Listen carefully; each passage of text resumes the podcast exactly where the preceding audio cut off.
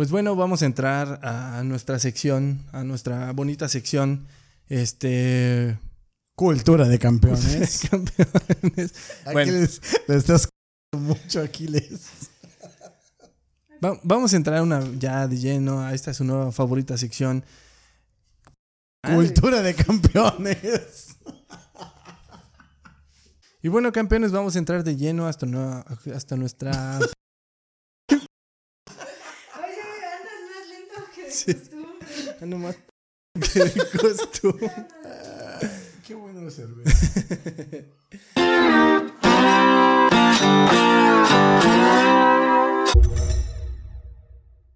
¿Qué tal campeones? Sean bienvenidos una vez más a este su nuevo favorito podcast Entre Campeones.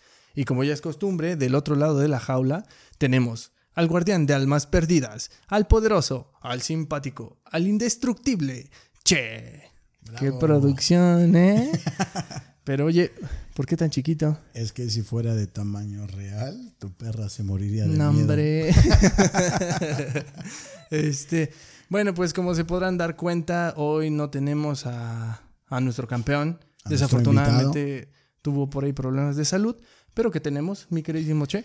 Bueno, en su lugar tendremos una plática del arte del pugilismo, la pelea de manos y estrategia mental, la inspiración para más de una decena de películas de Hollywood, donde no importa si eres feo porque la belleza no pelea.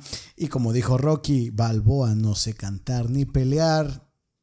Ni bailar, solo me queda pelear. Te hace falta ver más bags. más amigo. backs, más backs. Bueno, campeones, bueno, entremos de lleno a, a nuestra nueva sección, Cultura de Campeones. Y vamos a entrar a lo que es el box, desde cuándo nació, cómo nació, dónde nació. ¿Y qué me puedes platicar de todo esto, Che? Claro, eh, tú te has preguntado siempre, en cualquier lugar que vas, todo el mundo conoce el box. ¿no? Cada que veo el box digo, ¿de dónde nació el ¿De box? dónde nació el box? Es una buena pregunta porque es un deporte tan antiguo, tan, tan antiguo que se remonta a la Grecia antigua, a la Roma antigua. eh, y nace, perdóname, todos los boxeadores, nace como un deporte vulgar, ¿no? Era parte de, del- de los gladiadores, de lo que entretenía a la plebe. ¿No? Estos, plebada. es- a la plebe, a la plebada. Estos boxeadores usaban cetus en la mano, que eran metales con clavos o algunos solo metales, con la idea simplemente de terminar la vida de nuestro contrincante, ¿no? Ese, ese es como uno de los orígenes más fidedignos del boxeo. ¿Cómo inicia en, en la pelea de gladiadores? Tenemos una historia un poquito que no sabemos si es verdad, porque hablar de cuándo empezó realmente la, el, deporte como el box, pues es, es incierto, porque no lo detona una fecha, tampoco lo detona una, una acción, por decirlo así, pero hay, hay registros que dicen por ahí que en Grecia eh, fue la pelea fue entre un cocinero y un Mayordomo. Mayordomo, Un fue- cocinero y un mayordomo. eh, que sirvieron para el entretenimiento del, del rey en ese entonces. Dicen por ahí, ¿no? Que simple y sencillamente los quería ver pelear y los, Los puso a pelear, y los dispuso a pelear, ¿no? La gran diferencia de ese entonces es que peleaban por su vida realmente. Era el primero que se rindiera o el primero que terminara muerto. Sí, Entonces- no, eh, así inicia el box, ¿no? Como simplemente un espectáculo para la plebe o para el gobernante. Otra, otro dato curioso es que el box entra en 1688, si no erró la fecha, AC, antes de Cristo, en los Juegos Olímpicos de, esa, de ese entonces. ¿no? Considerado ya como un deporte y para esto tuvo que haber pasado por muchos filtros entre sí, entre comillas, porque ya se había regulado, ya le habían puesto reglas, porque ya no podía ser tan salvaje como venía siendo. O sea, había reglas, sí, pero no, no tan específicas. Recordemos que los Juegos Olímpicos de esas épocas eh, tenían como eh, la intención de honrar al- a la virtud humana, ¿no? Entre esas virtudes estaba el poderte defender, el poder sobrevivir y, y son como las virtudes donde inician estos Juegos Olímpicos o, o lo que es un deporte, ¿no? Una capacidad elevada a una habilidad, ¿no? La capacidad de nadar, la capacidad de correr, la capacidad de, de defenderte, se elevan habilidades y todas estas pues muestran múltiples técnicas deportivas o gestas deportivas que nos llevan a, a la magnificencia del, del ser humano, ¿no? Por ejemplo, en el boxeo es una cosa bárbara, ¿no? Un boxeador para mí es un deportista de los más completos. Y Muy bueno, completo. Muy, muy completo y, y bueno, eh, inicia en esa fecha en los Juegos Olímpicos. Que ya para ser considerado como, de, de- como un deporte olímpico, tengo cierta, mm, cierto choque, porque no sé por qué en en el deporte olímpico no es considerado como profesional, principalmente porque no hay contiendas a 12 rounds, hay a 4 rounds y son gente más joven, ¿no? O sea, no entran como veteranos. Hablando de un Saúl Canelo Álvarez, por ejemplo, el mejor boxeador de todo el mundo de todos los tiempos. Más adelante tocaremos ese tema, pero bueno, aquí hay una como una representación, ¿no? Entra como un boxeador profesional por la experiencia, por el sobre todo por la paga también, la paga tiene mucho que ver en, También en esta gana, historia. cuánto gana, cuánto ¿no? gana un boxeador profesional, Profesional, cuánto ¿no? gana un boxeador amateur. Entonces, hay, hay muchos casos de boxeadores eh, olímpicos que, que brincan a la profesional y hay otros casos que no, o sea, solo ganan el oro y jamás llegan a un, un cuadrilátero en Las Vegas. ¿Tú crees que, al igual que el fútbol, tienen el este efecto del profesionalismo en el que cuando son canteras, son promesas, y la verdad es que son futbolistas o deportistas demasiado prometedores, llegan a la grande y uf, se desaparecen. No sé si eso también puede llegar a pasar en el, en el Pasa box. en el box, pasa El en el box. box, como yo creo que en cualquier deporte. Eh, las inspiraciones son diferentes, las exigencias son diferentes, cabe mencionar, y los riesgos son diferentes, ¿no? Recordemos que en el box se pelea con careta, con protector, este, A nivel amateur. a nivel amateur. Y también en el, de, en el olímpico, ¿no? Se pelea con careta justamente para proteger al deportista, cosa que no sucede en la parte profesional. Y es ahí también lo que justamente platicábamos en el capítulo anterior. Si no, si no lo han visto, Véanlo. véanlo. Por aquí les dejamos el, el El, enlace. link, ya estamos en todas las en todas las plataformas de Podcast. podcast, Spotify, eh, Google, Podcast. Google Podcast, Les iTunes. dejamos los links abajo. Chéquenos, Pero justamente le, le, le preguntábamos a, a Carol que este como cuando él decidía terminar, ¿no? Que decía ya hasta aquí llegué. Y si te das cuenta, eh, la edad de retiro de los boxeadores y futbolistas no es muy, o sea, no llegan a una edad muy, muy avanzada, siempre es muy temprana. Mira, aquí viene una parte fundamental del cuerpo, ¿no? O, o de los de los promotores. Yo hablo más como por la parte de la ganancia. Un- un hombre, un deportista, tiene su pico máximo de entre los 18 años, 17 años, 16 años, hasta los 28 años, ¿no? El metabolismo eh, corporal está a su máximo, las lesiones se recuperan Sí. más fáciles. Posterior de los 28 años está demostrado que, los, que el cuerpo empieza a resentir, las lesiones tardan más en sanar. Eh, no sé, por ejemplo, los, los peleadores necesitamos hacer muchos cortes. Después de los 28 años el corte es más tedioso, no hay un metabolismo tan rápido. Es decir, el- los cortes... eh, de recuperación. ¿no? Exacto, los, el margen de recuperación es menor y ya no son tan eh, convenientes a la parte administrativa de mantener. ¿no? Ok, sí, sí, sí. Entonces, viene un declive y el declive máximo suele ser los 35. Llegado a los 35 años, el cuerpo, eh, por todas las exigencias que se tuvo, ya no eres redituable como, como, como producto. Eh, eh, en su momento lo fue Mohamed Ali, ¿no? Mohamed Ali. No, po- pobrecito en su última pelea. Eh, hay una historia bien romántica de eso donde él, me parece que le dio Parkinson, Sufre Parkinson. sufre Parkinson y en su pelea, pobrecito, me lo, me lo tunden, pero fue más por la propaganda, porque regresaba el campeón, porque Mohamed Ali era Mohamed Ali, y, este, y lo ve una joven promesa, no sé si te sabes esa, Da- alguna vez, cuéntamela. alguna vez la, la escuché, donde en esa pelea termina muy mal Mohamed Ali, que de, de hecho dicen que no debieron haberlo dejado subir a pelear, termina muy mal. Y este, una joven promesa lo ve y se ofende demasiado con la decisión que habían tomado los directivos de haberlo dejado pelear. Entonces, muchos años después, la persona que me lo tundió eh, se enfrenta a esta joven promesa. Y este se acerca a Mohamed Ali y le dice que, que casi casi que lo vengue, ¿no? Y pues me lo, me lo zarandea. Y esa joven promesa, ¿quién crees que era? Mikey Tyson. Mike Tyson. Mike Tyson, el león, el Mike Tyson. Sí, sí, sabía parte de esta historia, no, no la conocía tanto como tú. Ah, Pero- También por encimita, ¿no? Pero realmente resumida, Es esa. Es esa. Es Este, Mike Tyson lo vio cuando perdió, se ofendió demasiado. Él, él empezó a pelear, a pelear. Por ahí tuvieron un contacto, se llamaron. Él le siguió, le siguió dando. Y cuando se dio la oportunidad de enfrentarse a quien había tundido a su leyenda, él tocó ser como el, el. ¿Cómo se llama? El de la WWE, el devorador de leyendas. El devorador de leyendas. Oye, y cambiando un poquito de tema y Dime. aprovechándote que estás tocando como estas personas. Yo sé que tú conoces el box como la mayoría de los mexicanos desde que somos chiquitos. Es Todo el correcto, mundo es correcto. qué es el box. Pero bueno, eh, ¿cómo cambia tu perspectiva del box cuando tú empiezas a entrenar artes marciales? ¿no? Pues mira, eh, yo conocí el box, pero no me gustaba cuando era niño. A mí me gustaba. qué?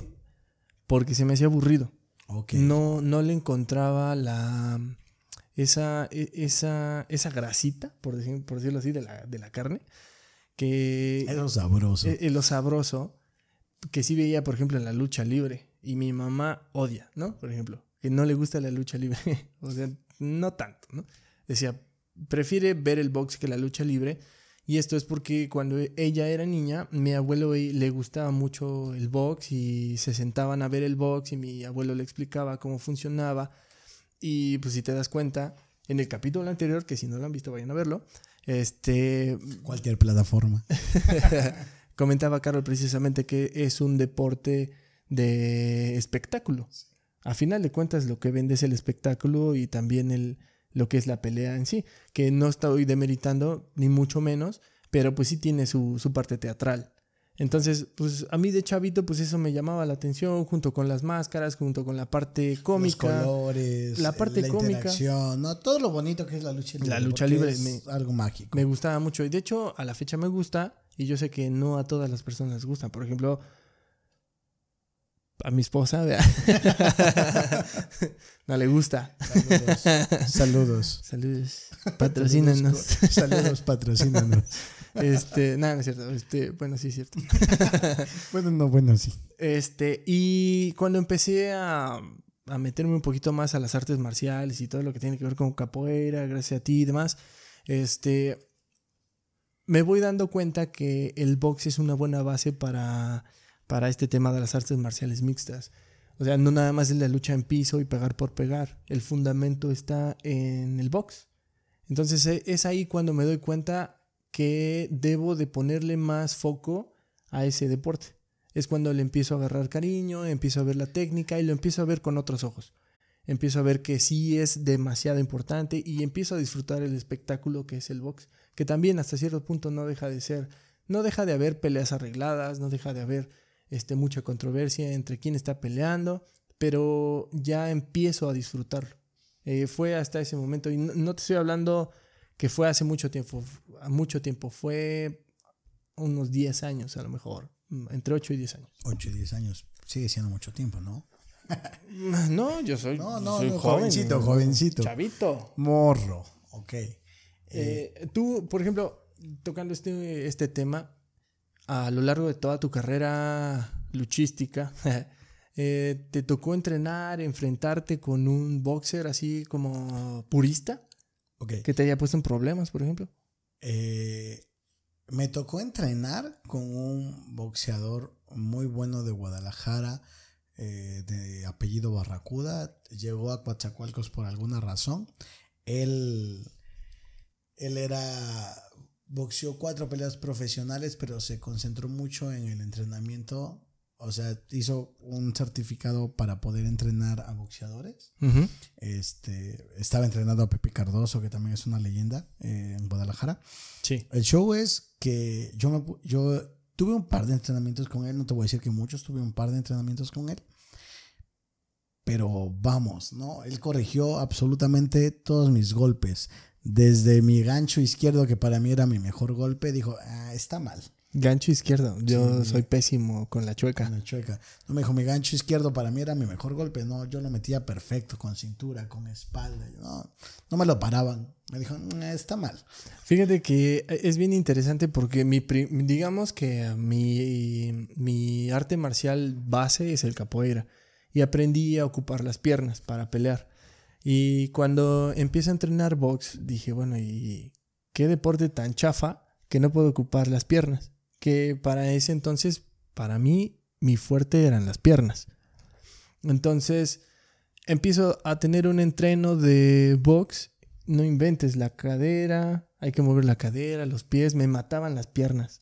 No Sí, podía ni es un mantener calor, es un calor en las horrible, o sea, el- incluso mantener la guardia tanto tiempo me empezó a, a quemar la- los brazos. De levántala y sigue pegando, levántala y sigue pegando. Y yo ya me cansé, si bajo los brazos ya me pegaron. O sea, sí es un deporte, yo creo que muy, muy, muy completo Muy completo. ¿no? al cual le aprendí a tener respeto y pues aprendí a disfrutar después de haber podido entrenar. Oye, Dime. Y ya que tocaste este tema, hay un, hay un dilema, un tópico interesantísimo eh, acerca del box, ¿no? Dijiste que lo aprendiste en artes marciales mixtas y metes box en artes marciales mixtas. Pues, puedes darme tu opinión así Mm. para que todos los 100 millones que nos ven Ujú. nos digan. Yo creo que son un poquito más porque ya llevamos más. tres capítulos. Sí. Cuatro, ¿no? Cuatro, cuatro con ese, cuatro con ese. Es un ¿El poquito más. box es un arte marcial O solo un deporte de contacto? Híjole, sí. Es, es complicada. Es complicado contestarlo porque. Ah. E- Es que cae en los dos.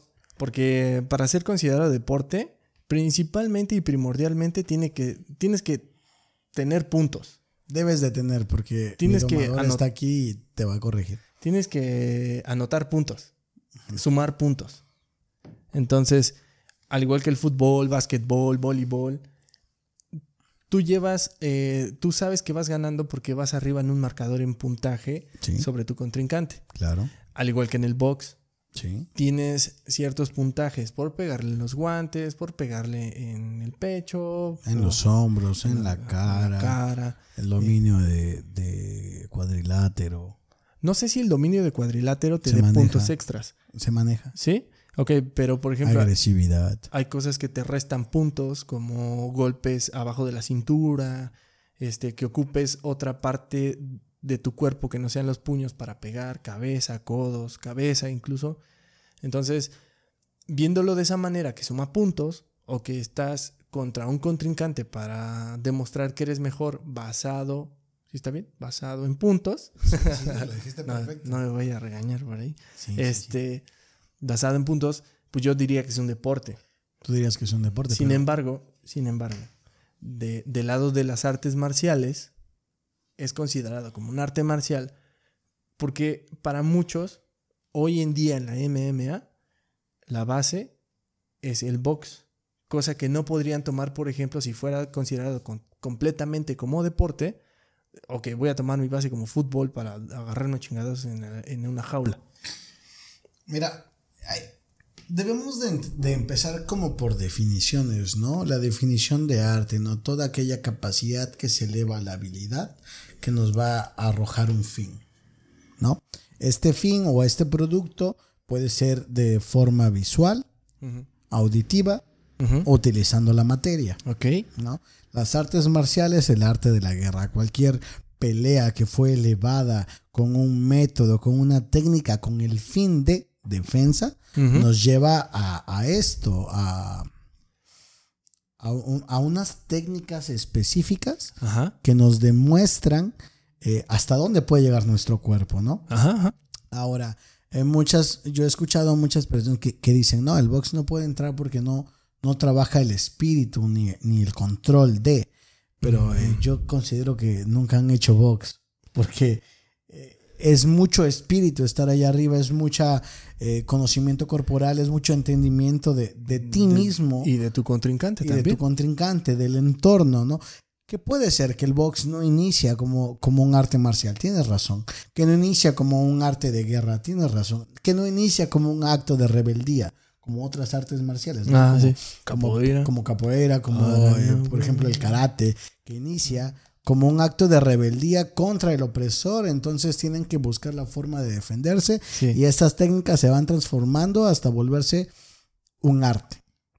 El box inicia como, como un espectáculo, como algo para divertir a la plebe, ya lo habíamos mencionado, datos históricos, pero Pero también era bien salvaje porque se ponían hasta cosas en los puños de metal para poder claro, ¿no? matar a su Pero, pero el, show, el show entra que el box difiere de las artes marciales en un inicio, pero para mí se une o vuelve a, a- a estar encaminado en un arte marcial por el tipo de técnicas que utilizan actualmente. Yo creo que es el arte marcial que vale la pena tomarlo en cuenta como deporte. ¿No? Para- sí. Para mí, para mí el box tiene de las dos, ¿no? Tiene Ajá, un puntaje, parte tiene un deportiva. reglamento, pero el arte marcial es toda la técnica que llevas durante el entrenamiento y la ejecución. Ah, yo recuerdo mucho un video, yo no me tocó verlo en vivo, era muy pequeño, Ujú. del Maromero Pais, ¿no? Saliendo de un gancho, salió, salió dando la espalda, le tiran otro gancho pensando que le iban a pegar, vuelve a salir. Lo que hizo fue artístico. Ningún otro pelado en este planeta pudo hacer lo que el Maromero Pais hizo en ese momento. Que hasta parecía preparado, ¿no? Que se pusieron de acuerdo. Sí, ¿no? sí, Una sí, sí, sí. coreografía, pero no. No, eh, eh, es- cuentan las leyendas y eh, eh, gente de nuestra edad, porque somos muy chavos. Sí, no, Somos morritos, chavísimos, morritos, ¿no? morrísimos, ¿no? Estamos en la mera edad. Solamente lo, lo- podemos ver ese tipo de espectáculos en, en el internet. y y con, con eso que comentas, creo que estás muy de acuerdo con nuestro compañero Faitelson. No, no, no, más bien, ¿estás de acuerdo contra, con el mejor boxeador de todos los tiempos, que es el Canelo? Cuando le dijo que Faitelson no sabía de lo que hablaba porque eh, criticaba el boxeo y más, el boxeo de Canelo, del mejor boxeador los tiempos. Mira, yo, yo creo, yo creo dos cosas y este es un tema bastante interesante acerca de los que critican y no hacen, ¿Y no hacen? Sí, claro. los que critican y hacen, los que critican ¿E y hicieron? llegaron Ok, sí. y los que critican detrás de un teclado. Para mí se divide así, ¿no? Sí. Puede ser un analista, claro que sí, puede ser un analista, eh, conocer del deporte. Es más, yo sé que no necesitas ser un, un practicante para ser un buen analista. Ujú. Espérame que se me acabó el agua. Ok. No, por favor. More water. Es que estoy preparando porque, uy, no sabes lo que se viene. No, No, hombre. No, ver. hombre. Pero bueno, un buen analista conoce de datos, ¿Sí? conoce de historia, ¿Sí? conoce de porcentajes, ¿no? Pero un buen practicante sabe la- lo que se siente estar ahí, los, los factores de riesgo, lo- lo- las diferencias del combate. Ahora bien, yo conozco muchos analistas del boxeo. Es- no son muchos, ¿no? Pero conozco analistas del boxeo. Conozco analistas del boxeo, ¿no? Que saben de lo que hablan, porque yo sé que saben de lo que hablan. ¿no? Pero ellos jamás han sentido la presión de subir a un cuadrilátero o de, bueno, en mi caso, subir a una jaula. Ellos, ellos no entienden la presión que es que tu familia no te apoye, o que tu familia sí te apoye, o que tu familia dependa de esa pelea. Ellos no conocen la presión de, de saber que Que la- tienes una lesión. Y que la moral se te va al piso cuando hay mucha gente que Cuando te hay está diciendo gente que te está. Ellos no saben que te duele la rodilla porque en Porque llover. entrenamiento pasado te lastimaste, pero si no te presentas, Sí. vas a perder más. ¿no? Entonces, un analista para mí es un, un muy buena parte del boxeo, Ajá. pero no siempre tiene la razón. No, no, no. Sí. Pero, por ejemplo, si hablamos del mejor de todos los tiempos, yo podría hablar de un... Que no es el canelo. que no sea el Canelo, Ok. porque el Canelo para mí no representa el boxeo mexicano. Pero un Julio César Chávez, por ejemplo. Nah, hombre, sí, Su poderosísimo 107 ganadas, 84 knockouts. Creo que son 6 perdidas y 2 empates. El Canelo empezó, si no mal recuerdo, a los 13, 15 años y ganó 44. Perdió una. Digo, nada más para ponerlo en la mesa. 107 Pero como a nivel profesional. a nivel profesional. Yo estoy diciendo amateur. Imagínate cuántas hizo Julio César Chávez amateur. No, no, no lo encontré, no lo ha dicho. No, ha dicho- no hizo ni una, ¿no? Tengo otros datos. Yo tengo otro. No, eh, la- lo que pasa es, es que el boxeo eh, empieza a tener favoritismos, empiezan a construir una persona. Ya, ya a nivel mm, como ya profesional, de ya el boxeador que vende demasiado, yo creo que ya ha estado una mafia del poder ahí ya en Las Vegas. Sí, ¿No? sí, sí. Mira, jamás he llegado a, a Las Vegas. Yo sí. Sí, tú dices, bueno, él sí fue, yo no, llévenselo a él. Patrocínenme. Patrocínenlo.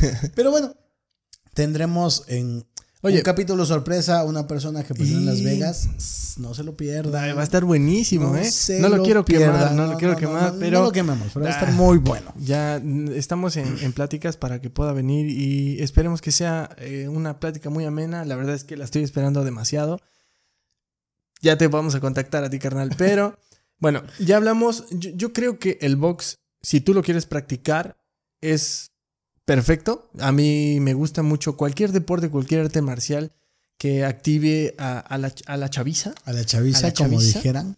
Este e- es este bastante bueno. Yo creo que es un deporte muy completo, un arte marcial muy completa, eh, hablando de las cosas buenas, pero también vale la pena de hablar de las cosas malas.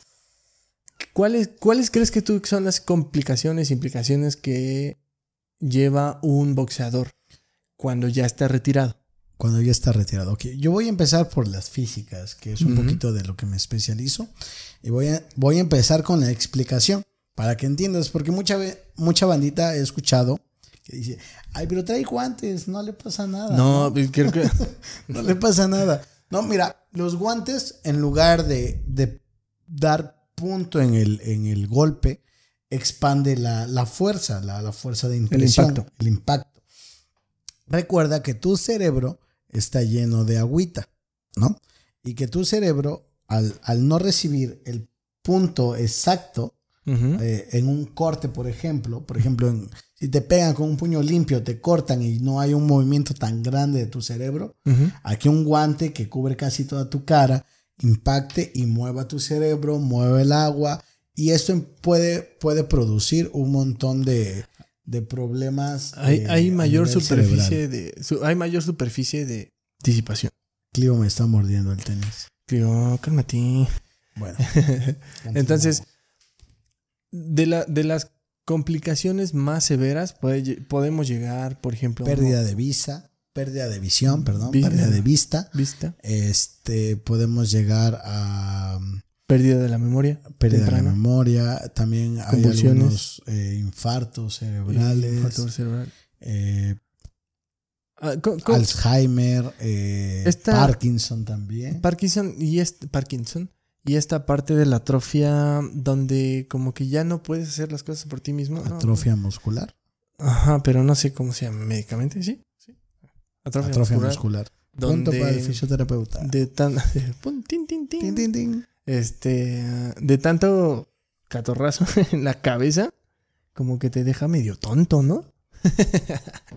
y no nada más en el box. Hay, hay muerte cerebral también. Hay, hay parte de muerte cerebral, muerte neuronal, se le llama. Y no es por. Yo creo que sinceramente es por los guantes. Sinceramente son por los guantes, no porque en las MMA no, no, no tiene mucho eso porque el impacto es directo y corta, ¿no? Eh, normalmente se nota mayor sangre que en el boxeo, pero menos inflamación.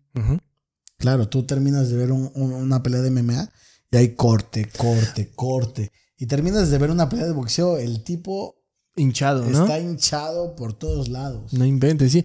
Eh, fíjate que mucha gente, muchas personas y conocidos y amigos me preguntan del por qué se les, les echan algo cuando van a las esquinas. van a las esquinas.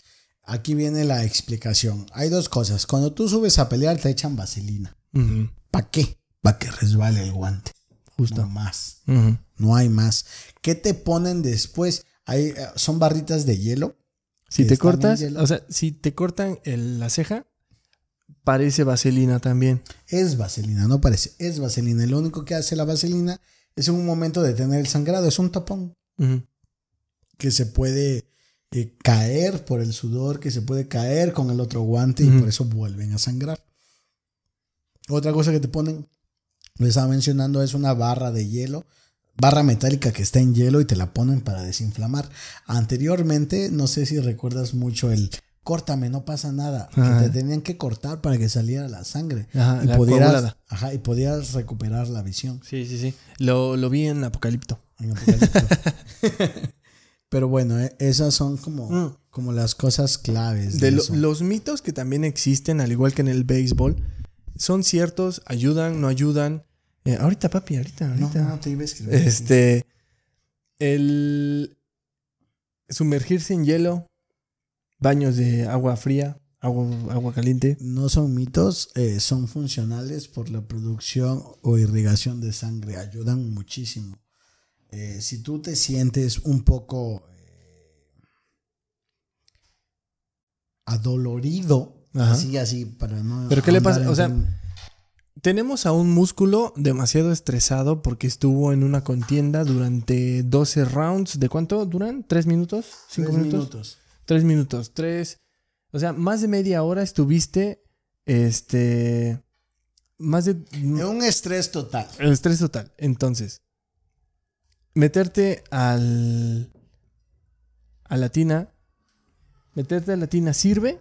¿Y de qué forma? ¿De qué, ¿De qué forma? Bueno, recordemos que nuestra sangre es la dueña y señora de nuestro oxígeno Ok. y de nuestros glóbulos blancos. Entonces, cuando tú entras a una tina llena de hielo. ¿qué pasa?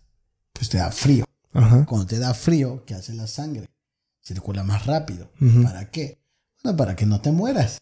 Entonces, para que no eh, empieza la sangre a circular, lleva glóbulos blancos y esto hace que, que el oxígeno, que los nutrientes, que, que todas las propiedades sanguíneas entren a tus, a tus músculos, que entre a donde se requiere y tu cuerpo entre de un estado de estrés a un estado de relajación. O sea, nada más para disminuir la inflamación. inflamación y eh, un efecto analgésico temporal. Ok. Solo por eso. Bandita, métanse en hielo si se sienten muy estresados. Ok, entonces, eh, el baño en hielo o el baño en agua fría es bueno para la inflamación. Completamente recomendado. 100% recomendado 100%. por la mamá de los- doctores. Y los doctores también. Bueno, pues fíjate que indagando un poquito en el internet. La eh, internet. La internet. este, el internet de las cosas. Encuentro algo que se llama que son los 10 peleadores o los 10 boxeadores mexicanos de todos los tiempos.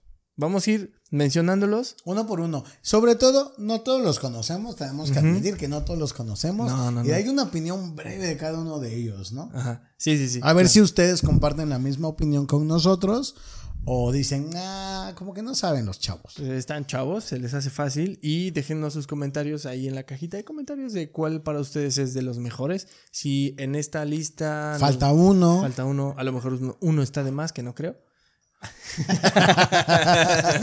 Pero bueno, dándole rápido. Mira, Julio César Chávez. Claro que sí.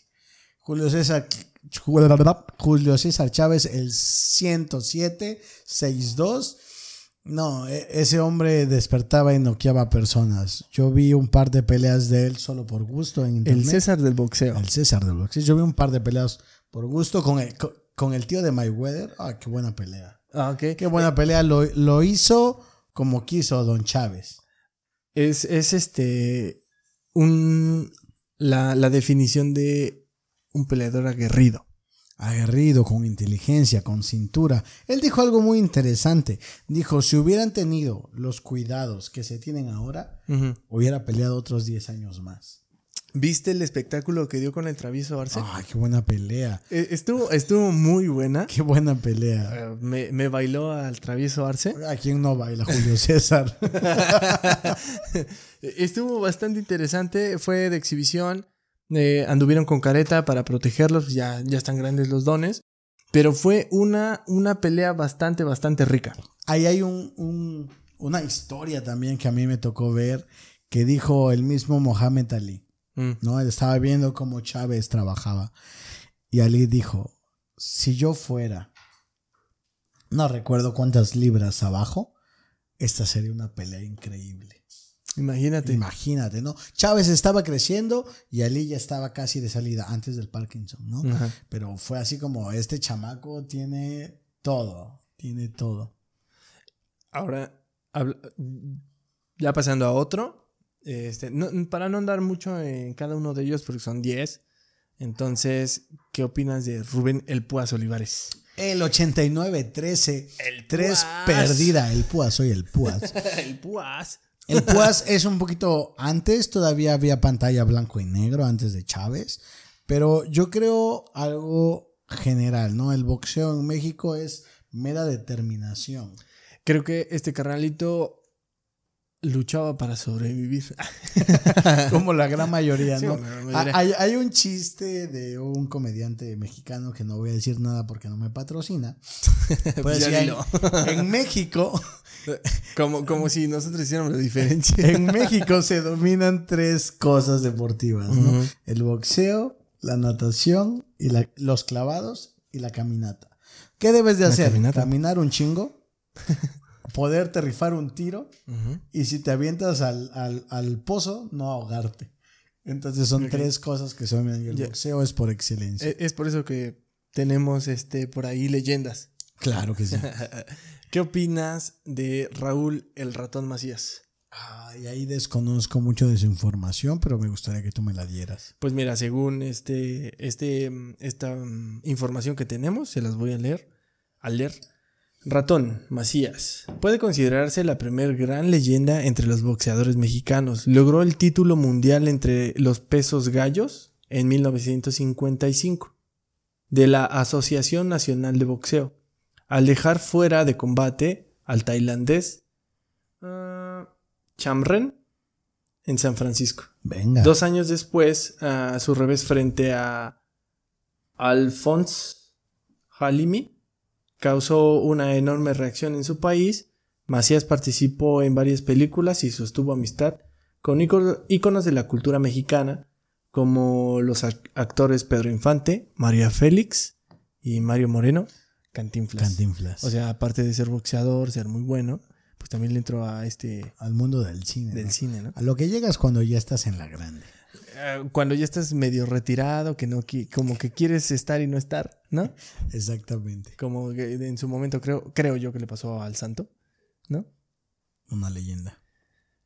El nunca desenmascarado, eh, el nunca enmascarado, siempre mascarado. Siempre mascarado. Eh, bueno, ¿qué opinas de Ricardo El Finito López? Venga, Ricardo El Finito López. ¿Quién no conoce a Ricardo El Finito López? El 51 ganadas, 0 perdidas y un empate. Un empate. y un empate, ¿no? Ricardo El Finito López Una bala. tenía esa técnica, por eso era el finito, tenía una técnica tan depurada, ese jab, ese jab entraba en todo, en toda cabeza que él quisiera entraba ese jab.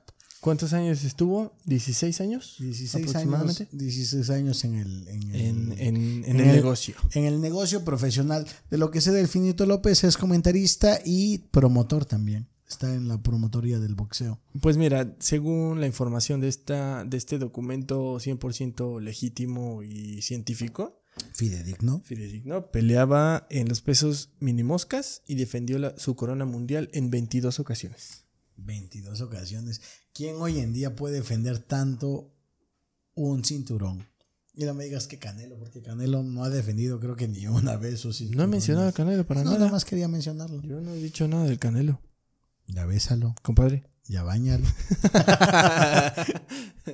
Eh, mira, fíjate, de acuerdo con la revista especializada de Rank, Finito puede considerarse como uno de los mejores boxeadores libra por libra de la última década del siglo XX. Claro que sí. Indiscutible, ¿no? Indiscutiblemente el finito. Ahora, ¿qué opinamos o qué opinas de Miguel el Pequeño Maestro? Híjole, de Miguel el Pequeño Maestro te voy a dejar todo a ti porque no tengo como los datos específicos. Eh, hice una pequeña investigación, una investigación no hay tanto, O sea, sí es de los, de los importantes. Si conocen más datos de él, por favor, hagan, háganoslo saber.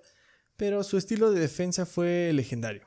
Durante casi un lustro se mantuvo como campeón de peso mosca y defendió en nueve oportunidades su corona. Es todo lo que puedo decirte de él por el momento. Del maestro. Nueve oportunidades contra 20 oportunidades. Yo sigo diciendo que el Finito López.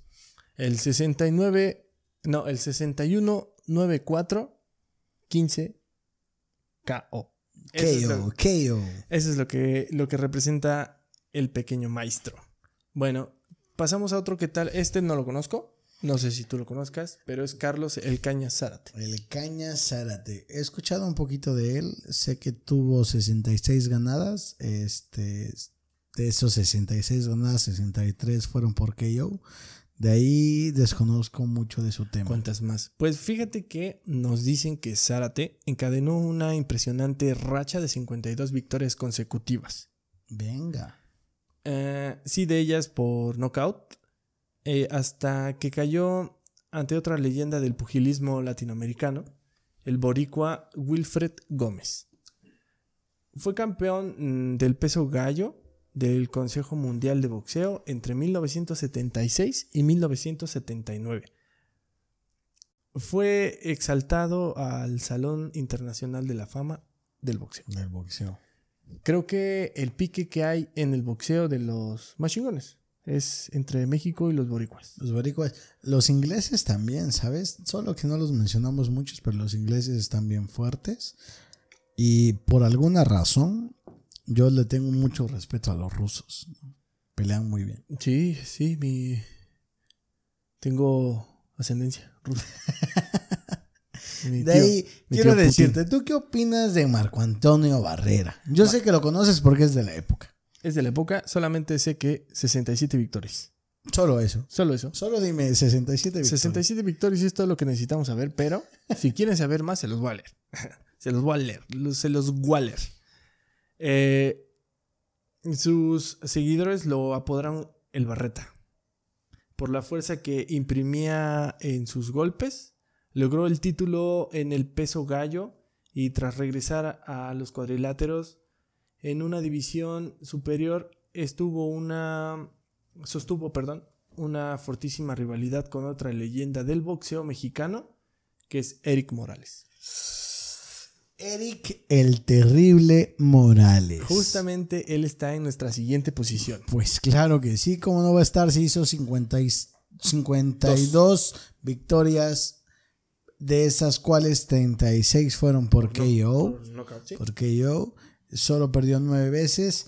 Y bueno, este tiene cuatro títulos mundiales en diferentes divisiones. Divisiones, sí. Quien claro. no conozca al terrible Morales, te los presento. Él ahorita es una de las personas que está moviendo el boxeo de la forma más genial. Es promotor también, Sí. por lo que yo sé. Y bueno, ¿qué más digo del terrible Morales? Terrible Morales. Y ahora vamos a pasar a otra gran leyenda que es Juan Manuel Dinamita. Dinamita Márquez. Bueno, Yo, yo espera, yo, yo voy a decir algo de Juan Manuel Dinamita Márquez. Tal vez no lo conocen, Ajá. tal vez no lo vieron antes, No. pero todos vieron una pelea un 15 de septiembre. con esa bastó. Con esa bastó. Un 15 de septiembre, Sí. donde derrotó al devorador de hombres, De leyendas. al Pac-Man Pacquiao. Manny Pacman Pacquiao. Con un zurdazo entrenado que, que- que tú no tienes idea. ¿En, en qué round fue? ¿Te Creo acuerdas? que en el sexto, fue en el sexto round. Sí, Yo creo que estaba sí. muy emocionado en esa pelea. Márquez haciendo unas cosas increíbles. Es que creo que ya habían peleado una vez antes. Ah, pelearon tres veces antes. Ajá, pero. La primera perdió Ajá. este Márquez. Márquez. La segunda perdió Márquez con sabor a victoria. Eh, eh, Dinamita Yo había ganado. Dinamita había ganado. Viene esta tercera donde se dan en la torre. Yo estaba muy nervioso porque en el quinto, en el quinto round Márquez ya estaba abierto de la nariz. Sí.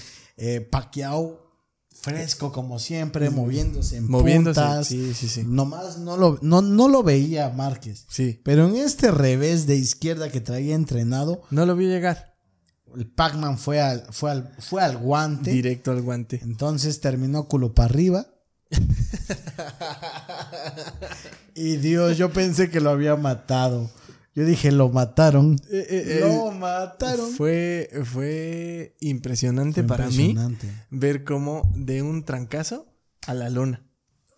No, y no reaccionaba. no, tardó como no tres reaccionaba, minutos sí, reaccionar. tardó bastante para poder siquiera decir que estaba bien. No, fue increíble, fue increíble. Márquez, para mí, Márquez iba perdiendo. Si Márquez no noqueaba en ese round, perdía la pelea. Sí, yo creo que se le hubieran robado. Yo creo que esa es mi palabra. De, le hubieran dado la victoria a Pacman. Pacquiao. A Pacman. Fue, Sí. fue, Fue, tuvo que hacer el, ese tipo de knockout para poder ganarla. De otra manera no lo hubiera ganado, no, según yo. fue increíble. Esa pelea yo sé que la vieron. Quien no la haya visto, vean en YouTube. Y, y vean esa y vean la, eh, la exhibición que tuvieron eh, Julio César Chávez y El. Travieso. Es- Ah, son- buenísimo. está buenísima. y Está no buenísima. se pierdan la que viene de Mike Tyson regresando. Eh, eh, eh, ¿Has visto que ha subido a Instagram y, y, este TikTok eh, sus entrenamientos? Su entrenamiento. Yo leí una cosa de Facebook. Sí, está rudo, ¿eh? Hay una cosa de Facebook que decía, oye Mike, ¿por qué vas a regresar? Es que tengo la obligación de enseñarles cómo es el boxeo. No, Mike es una leyenda. Tengo la obligación de enseñarles cómo morder.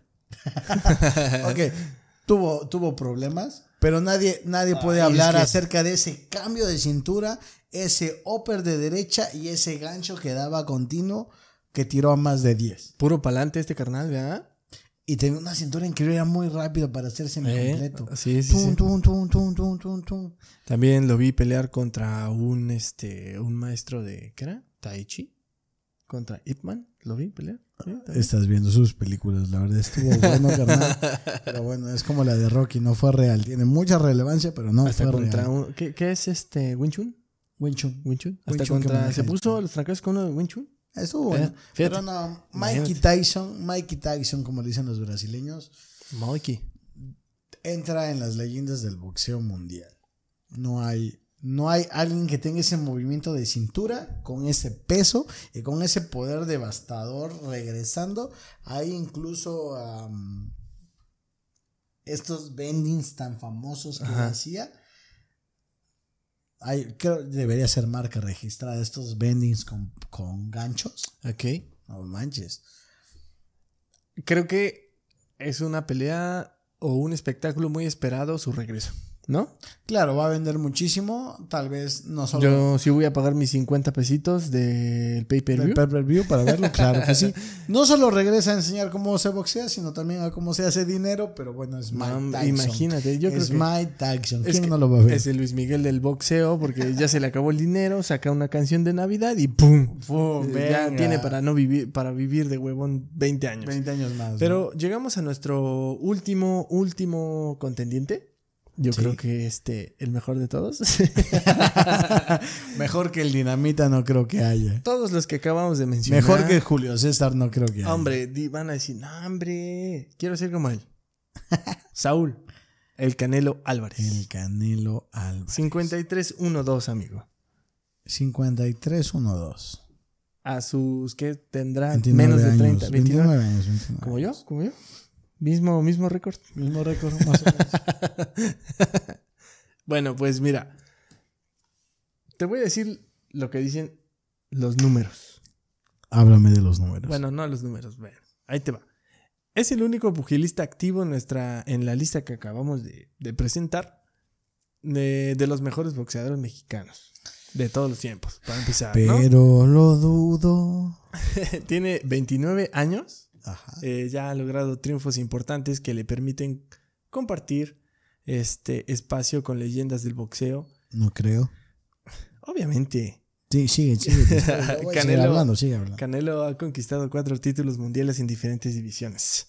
Y eh, su única derrota fue ante el invicto Floyd Mayweather, que se la pasó cubriéndose y huyendo de sus golpes porque él le tenía miedo.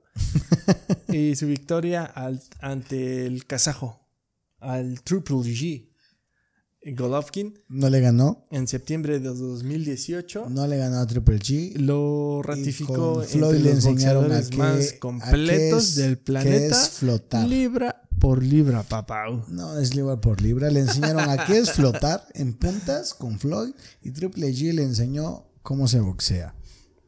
Creo que tenían por ahí otra, otra, este, un, un pique, ¿no? Otra vez. Querían como pactar otra. Deberían hacer la tercera, vendería mucho, pero yo no la vería. Fíjate que también me lo retó Poncho de Nigris. Dímelo, Poncho. ¿Quieres venir? Si quieres, ven. Pocho, venga acá y reta, reta a quien tú quieras. Eh, este, artes marciales mixtas, no sé si has, has escuchado de ella. Mira, eh, yo creo que Canelo es un buen boxeador. El mejor. Es un buen boxeador. Pero le, le, le escogieron las peleas muy bien. Fíjate que hay mucha controversia a lo largo de su carrera. Y la va a ver, y la va a ver, la Sí, va a ver. yo creo que es lo que sufrimos los niños bonitos, ¿no? que no nos la creen, Sí, pero sí, sí, sí, claro, sí, claro. Le, le echamos ganas, somos buenos muchachitos. Te iba a decir, por ejemplo, eh, por ejemplo, un niño bonito como tú que jamás tuvo que, que sufrir un, un rechazo. Entonces, no puede, no, puede, no puede compararse a los que peleamos todos los días para lograr las metas, ¿no? Canelo es buen boxeador, no se puede negar, pero no es, no es lo que los números dicen. Le pusieron las peleas cuando el Triple G ya iba de salida. Le dieron ese título mundial semi completo cuando el, el campeón ya estaba retirado, lo regresaron a pelear. Muy buen dinero, supongo yo, ¿no? Eh, le han arreglado cada una de las peleas. Cuando peleó con, con Cotto, no, esa pelea era de Cotto y se la dieron a Canelo. Está bien. No, pero Cotto, ¿qué crees? No era ni su mejor momento y ya estaba retirado. Cotto regresó por dinero. Es que. yo Entonces, él ha agarrado a nombres muy importantes como el Sugar también. Ha agarrado nombres muy importantes cuando ellos ya están fuera de la pelea. Cuando ya no tienen nada que demostrar. Cuando ellos simple y sencillamente colgaron los guantes. Les llega una oferta de 30 millones, 50 millones. Ellos dicen, ah, pues no está mal, ¿no? Y por verguerme ese chamaco pendejo, pues está bien. Y Oye, lo toman. cálmate porque nos van a censurar. Perdón, per- perdón, YouTube, me, me, me No me censures. me- no me Voy censures. empezando. Estoy chiquito. Estoy chiquito, no pele, estoy chiquito. Me Sí. exalté un poco, pero, pero sí, Canelo no, para mí no representa como una leyenda del boxeo. Y no porque haya nacido de, de, de, de de cuna rica, ¿no? Sino simple y sencillamente porque no ha hecho lo necesario en el momento necesario. Entonces, ¿tú crees que para ser uno de los mejores boxeadores tuviste que haber pasado por la carencia y vivir el No. no, tengo? No me escuchaste, no es porque no haya Es que lo acabas de decir. Dije, no es porque, porque no haya si nacido. Canelo en- entonces en- nació en- como en en, cuna de oro, entonces estás diciendo que No es eso. el simple Sim- hecho de simple, haber nacido simple en una y sencillamente buena, es el Canelo no se enfrentó al Esto Triple ya parece fútbol caliente. No se enfrentó al Triple G cuando el Triple G estaba en su mejor momento. Ok. Se esperaron hasta que se retirara. El Canelo no iba a subir nunca contra un semipesado. Nunca. Claro que sí. A menos que fuera este. El este Canelo canal. no le tiene miedo al éxito. Y ya, No, bueno. digo, eh, ¿no quieres to- Todos venir? los que tú mencionaste, estoy muy de acuerdo. Son personas que sus peleas hablan por sí solas, vivieron guerras interminables, este, con demasiadas, demasiados cortes, demasiada garra. Solo que Yo creo que cada uno de los, de los que mencionamos tienen este su mérito, bastante mérito. Claro. Y, y, ah, como yo lo veo, todos tienen, eh, merecen estar ahí, en la lista que Menos de, Canelo. de mencionar. Canelo, un abrazo. ¿Quieres venir? Canelo, no, no creo que. En, Si quieres- en guantes, Porque me dice sobrevivas. que así, así derecho. dice que pegas como niña. Así derecho, no creo que en guantes me sobrevivas. Pero bueno. Pues sí. ahí está, ya se pactó. Este, la próxima pelea, Canelo Che. Va a aparecer este. ¿Cómo se llamaba este? El irlandés de la MMA. Eh, McGregor. McGregor contra Mayweather. Eso fue una basura, fue una basura Ah, de espectáculo. cállate. Fue una basura de espectáculo. Tenía, tenía muchas esperanzas con. con con Nah. McGregor, la verdad. No. Es que era una persona muy, es una, para mí, es una persona muy aguerrida, No. eh, que representa, Un, un peleador de MMA, así es. Aguerrido. No. No, no, no. McGregor, eso, McGregor, es-. McGregor no representa a un peleador de MMA. Tuvo mucha suerte. Tuvo un. Dana White lo puso como, como estrellita, pero José. Aldo, eres el verdadero rey. Eh, lo que se hizo con Mayweather fue solo una mera. McGregor, you are my champion. La verdad, no. También me tumba McGregor. ¿Sabes cuántas veces con Jiu Jitsu lo hicieron? Fíjate que en la pelea que tuvo con, eh, con. Mayweather, no, con Mayweather, Ah, Ah, hablando de la pelea con Mayweather, porque para mí fue una pelea muy esperada. Eh, cuando Yo lo vi vi, por morbo nada más. Justo, o, o sea, yo, yo defendía la parte de artes marciales mixtas. Entonces, cuando, cuando presentan la pelea, dije, la va a ganar, porque representa, para mí representaba en ese momento las artes marciales mixtas. Y, y Nunca justamente... representó nada. Por eso. No, y, y hay Por que eso. entender, hay que entender, espérame, déjame te Entonces, interrumpo. lo que, lo que te estaba diciendo, sexys. lo que te estaba ¿Qué? diciendo, por eso. Sí, por perdón, eso. por eso, por eso me equivoqué. eh, entonces, cuando yo lo vi, yo esperaba que diera una buena función porque para mí representaba lo que es las artes marciales mixtas de una persona aguerrida, de una persona que no, no, no se deja vencer en el primer golpe. Y la verdad es que me dejó mucho a que desear porque como que al minuto 3 se le acabaron, se le acabó el gas. Hay que entender que el tiburón es el rey del, del mar. Y si un león entra al mar, pues es simplemente una presa, pero si el tiburón sale, simplemente sushi, ¿no?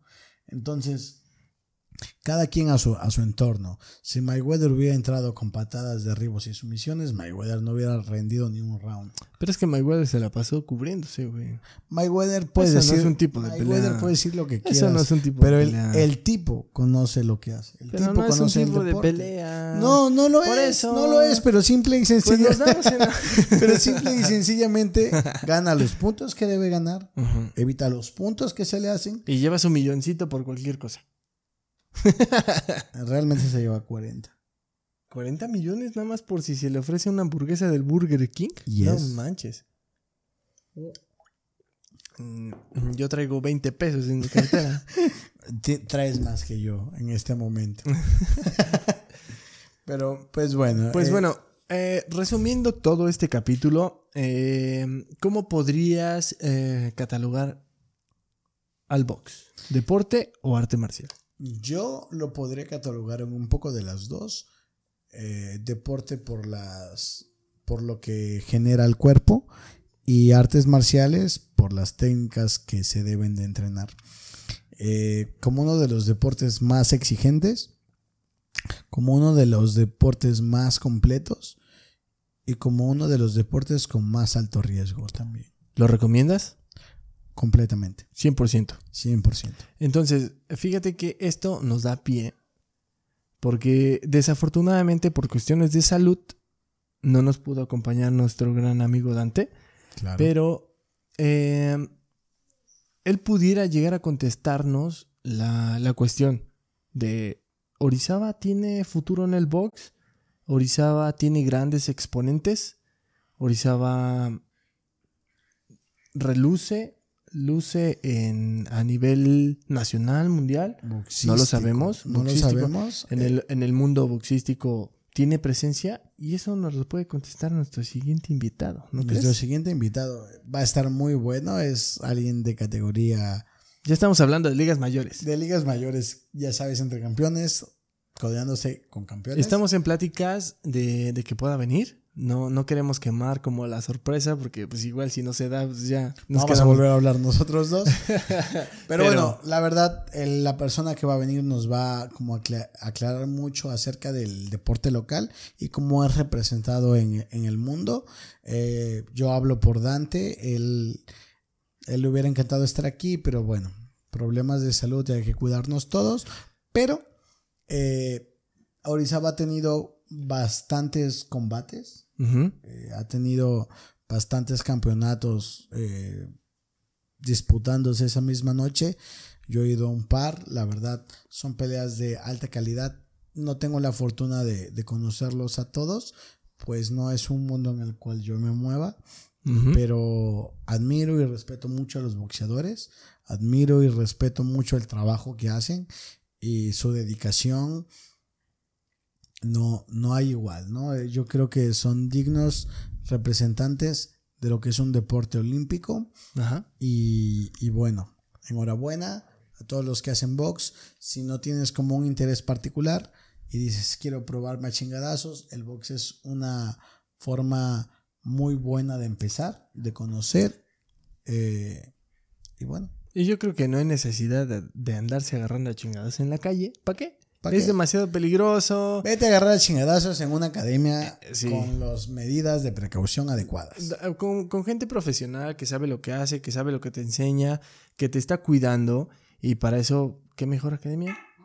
A Dragons, Dragones Combat Club, Terreiro Capoeira y Musashi Team Jiu-Jitsu. Si quieren probarse en alguna de estas disciplinas, campeones, pues abajito les dejamos todos los contactos, les dejamos la, información que necesitan. Si quieren escribirnos por ahí un mensajito, eh, los podemos canalizar. Más adelante, eh, mi, mi este, guardián de las almas perdidas, podemos hacer como, si, si, si, si, si la gente lo pide, eh, qué es lo que hace la academia en sí. ¿No? Entonces, también para, para que ustedes sepan qué es lo que hacemos, ¿no? Entonces, Claro. ya para, para cerrar este tema, box, una de las disciplinas como que sirven como base a nosotros como arte marcialistas mixtos y para muchas disciplinas, yo creo que es un, un referente, también tiene su, su propio mérito por haber existido desde hace muchísimo tiempo. Es un deporte tan sencillo y tan complicado a la, vez, a la vez, ¿no? ¿no? Estoy completamente de acuerdo con lo que dijiste. Y solo agregando un poquito más, eh, va a haber más dinámicas, no se pierdan los próximos capítulos, dinámicas eh, donde se van a estar rifando mensualidades gratis, donde se pueden estar rifando eh, camisas autografiadas por gente bastante desarrollada en el tema, donde se van a estar rifando un montón de cosillas. Por favor, denle suscribir, denle a la campanita. para que les lleguen cada vez que nosotros subamos un nuevo video. Y sin más por decir, amigo, tú campeón que me estás viendo, recuerda que insista persista, y nunca desista. nunca desista. Bye. Os.